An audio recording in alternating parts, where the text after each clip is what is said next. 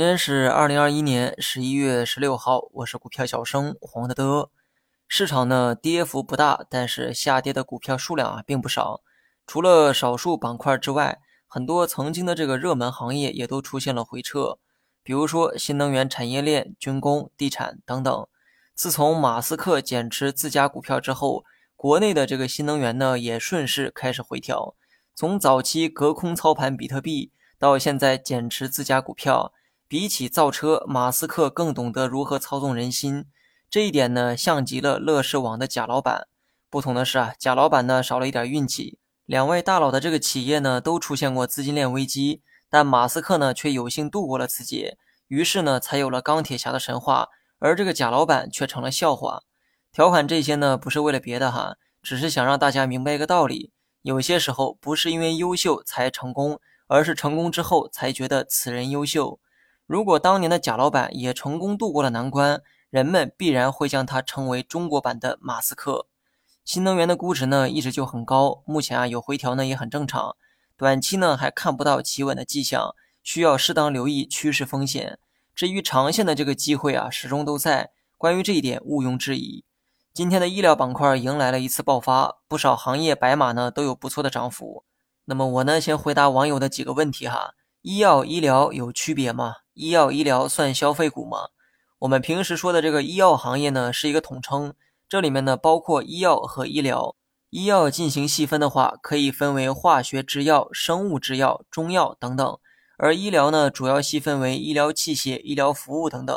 因为呢这个分类啊比较多，所以人们呢习惯统称为医药或者是医疗。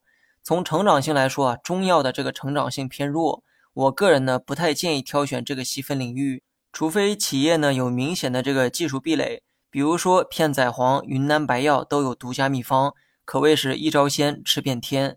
但这种企业啊，毕竟呢是少数，多数中药企业的成长性跑不赢市场。西药当中啊，比起制药的，我更喜欢提供服务和器械的，这也算是我个人的一个喜好哈。制药呢需要足够强的研发能力，而研发的周期呢往往都比较长。成功了一本万利，失败了早期的投入就打了水漂。我知道很多药企啊也有着属于自己的壁垒，只是我个人呢更喜欢医疗领域的企业。最后呢再回答一下第二个问题：医药医疗算消费股吗？答案呢是肯定的哈。之前呢我分析过白酒的逻辑，我对医疗的中期走势也持有相同的观点。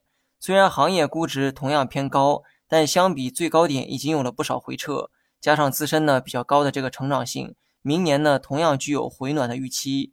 最后呢，说一下大盘，上午走的还算是平稳，而下午的跳水，一定程度上破坏了短期的反弹趋势。大盘呢，两次摸三十线回落，技术层面需要重视三十线的压力。那么短期方向呢，先按照调整预期。我认为呢，跌下来依旧会提供较好的低吸机会，只是调整的这个幅度啊，还难以确定。整体上呢，没必要太悲观。年末的行情本来就是涨涨跌跌，这些呢我们早有预期，不是吗？相信市场啊明年呢会有不错的表现，而年末的行情就不要期待太多。聪明的人呢想在年末埋下种子，为明年做准备；而贪婪的人呢想在年末赚最后一个铜板。好了，以上全部内容，下期同一时间再见。